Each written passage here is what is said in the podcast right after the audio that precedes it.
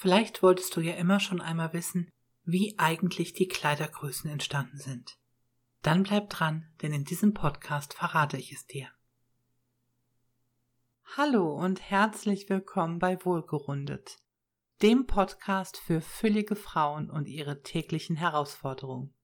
Mein Name ist Daniela Schendl und ich freue mich, dass du dabei bist.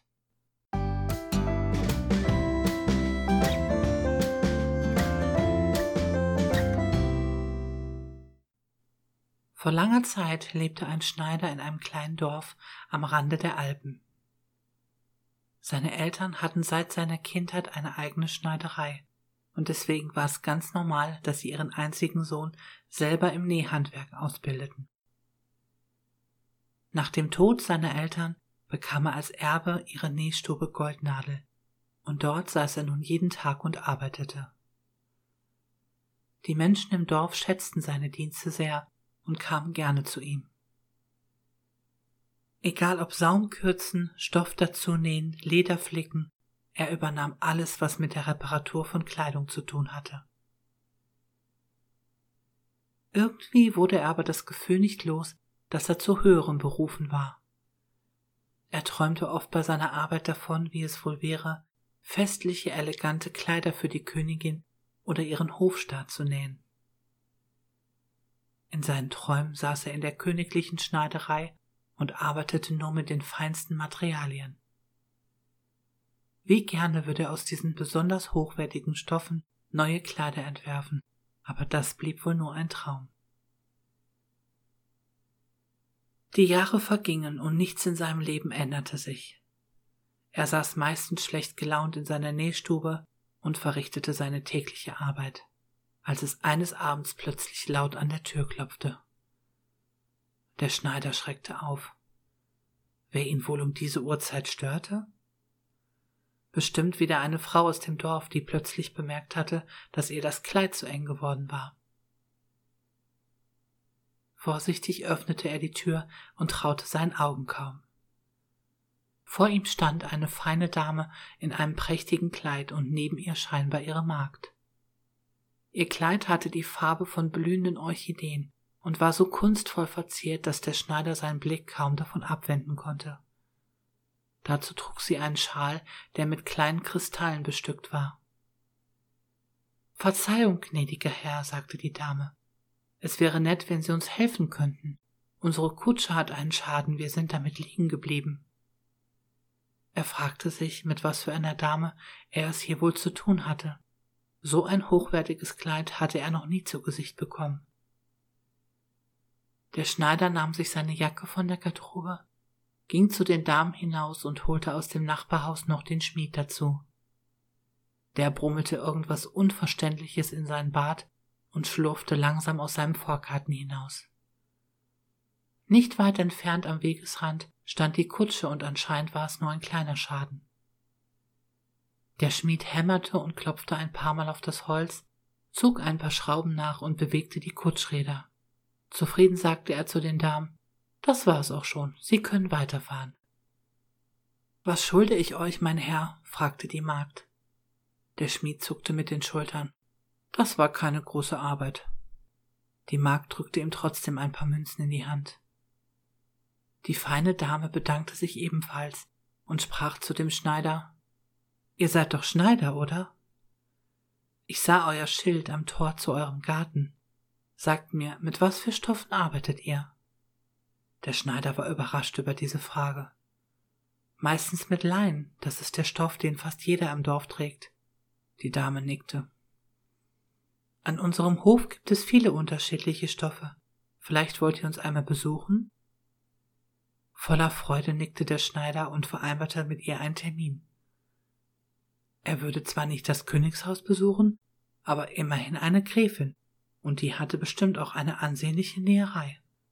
Vor lauter Aufregung konnte er kaum schlafen. Wie würde es dort wohl aussehen und wie viele Stoffe gab es dort? Mit seinem kleinen Planwagen machte er sich schon morgens auf die Reise. Das Anwesen der Gräfin war gute zwei Stunden entfernt, und sein altes Pferd war nicht mehr das schnellste. Als er durch den großen Torbogen fuhr, kam die Gräfin ihm im Innenhof entgegen. Seid gegrüßt, mein Herr. Ihr könnt es bestimmt nicht abwarten, meine Schneiderei zu sehen. Der Schneider nickte und folgte der Gräfin in das Innere des Gebäudes. Sie öffnete eine große Flügeltür und sie betraten einen großen, hellen Raum, der mit Kronleuchtern behangen und mit Kerzenleuchtern an den Wänden geschmückt war. An den Seiten standen ein paar Schneiderbüsten, auf denen wunderschöne Kleider hingen. Begeistert sah der Schneider die unterschiedlichen Stoffballen, die sich bis zur Decke stapelten. Es waren unzählig viele. Er fühlte sich wie ein kleines Kind auf dem Jahrmarkt. So viel gab es hier zu sehen und zu entdecken. Die Gräfin ließ ihn alleine und so konnte er sich in Ruhe umsehen. Er fasste viele verschiedene Stoffe an, blätterte in den Nähvorlagen und wünschte sich nichts sehnlicher auf der Welt, als hier arbeiten zu dürfen. Nehmen Sie sich ruhig einen Stoffballen mit. Er war so gedankenverloren, dass er gar nicht mitbekommen hatte, dass die Gräfin wieder neben ihm stand. Der Schneider nahm sich einen Ballen feinster Seide und bedankte sich vielmals. Als die Gräfin ihn hinaus begleitete, erwähnte sie den Nähwettbewerb, der in zwei Monaten in der Stadt veranstaltet wurde. Ein Nähwettbewerb. Das wäre seine Chance, sein Talent zu beweisen, dachte der Schneider. Noch in der Nacht suchte er nach einem geeigneten Schnittmuster für ein besonderes Kleid. So einen schönen Stoff wie die Seide von der Gräfin hatte er wirklich noch nie gesehen und schon gar nicht damit gearbeitet. Das war ein Unterschied zu den billigen Leinen und Baumwollstoffen, mit denen er sonst nähte. Er war in so freudiger Erregung, dass er sich nicht entscheiden konnte, welches Kleid er nähen wollte. Er kritzelte immer wieder neue Ideen auf sein Papier, bis er sich endlich entschieden hatte. Nach vier Wochen war das Kleid endlich fertig. Er hatte Rüschen und Bordüren mit hineingenäht, und das Kleid sah in seinem violetten Farbton einfach zauberhaft aus. Da es das schönste Kleid war, welches im Dorf und weit darüber hinaus gefertigt worden war, gewann er mit großem Vorsprung den Nähwettbewerb. In den kommenden Monaten und Jahren wurde der Schneider immer bekannter. Sogar das Königshaus erfuhr von seinem Talent und bestellte ihn an den königlichen Hof, damit er Kleider und Roben anfertigen konnte. Aber der Schneider hatte ein festes Maß im Kopf. Er nähte seine Kleider alle nur für die Größen, die schlanken Frauen passten. Schon als Kind konnte er keine dicken Frauen leiden, was an der dicken Magd lag, die ihm versucht hatte, Lebertran einzuflößen. Damals als kleiner Junge war er sehr krank, und seine Eltern hatten diese fürchterlich dicke Frau eingestellt, die sich während seiner Krankheit um ihn kümmerte. Seit diesem Zeitpunkt konnte er einfach keine fülligen Frauen leiden. Dicke Frauen waren ihm ein großes Dorn im Auge, und er war froh, dass er für sie nicht nähen musste. Mittlerweile war der Schneider aus seiner bescheidenen Hütte in ein wunderschönes Haus gezogen und hatte ein prächtiges Atelier. Auch von weit her kamen die Frauen zu ihm, und er bildete sogar einige Schüler aus. Einer Sache blieb er immer treu. Er fertigte nur Kleider für schmale Größen. Wenn mal eine beleibtere Frau zu ihm kam, dann ließ er sich entschuldigen oder schickte sie zu einem seiner Kollegen. Mittlerweile war der Schneider verheiratet, und seine Frau Hilda stand ihm oft Modell im Atelier. Sie war von feingliedriger Statur und hatte eine knabenhafte Figur.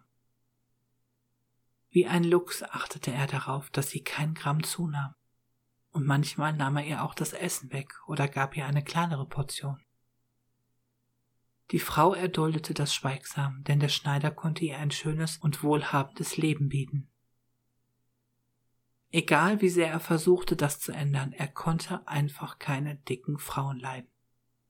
Über die Jahre wuchs sein Unternehmen und fast alle Schneider im Land orientierten sich an seinem Maßstab. Und weil er immer mehr Schüler ausbildete, bleibt uns seine Vorgabe als sein Erbe heute noch erhalten. Seine Frau verließ den Schneider nach sechs Jahren der gemeinsamen Ehe. Er war am Boden zerstört und verstand die Welt nicht mehr. Wie konnte sie so etwas machen? Auf einem Fest hatte sie den dicken Baron aus dem Nachbarkönigreich kennen und lieben gelernt. Er war außer sich vor Wut. Was fand seine Frau an diesem dicken Kerl? Was konnte er ihr bieten, was sie bei ihm, dem erfolgreichen und wohlhabenden Schneider, nicht bekam? Als sie bei ihm auszog, fragte er sie das erste Mal nach dem Grund. Vorher war sie ihm meistens nur aus dem Weg gegangen. Als sie vor der Kutsche standen, blickte er ihr in die Augen und sprach Warum tust du mir das an, Hilda? Was hat er, was ich nicht habe? Traurig ergriff sie seine Hand und sagte Er hat viel mehr Herz und Wärme als du, das ist der Grund, warum ich zu ihm gehe. Denn egal ob dick oder dünn, entweder man hat das Herz am richtigen Fleck oder nicht. Auch nach seinem Tod blieb in der ganzen Bekleidungsbranche das Erbe des Schneiders erhalten und begleitet uns noch heute, wenn wir etwas Neues zum Anziehen brauchen. Bis zum nächsten Podcast. Liebe Grüße, Daniela.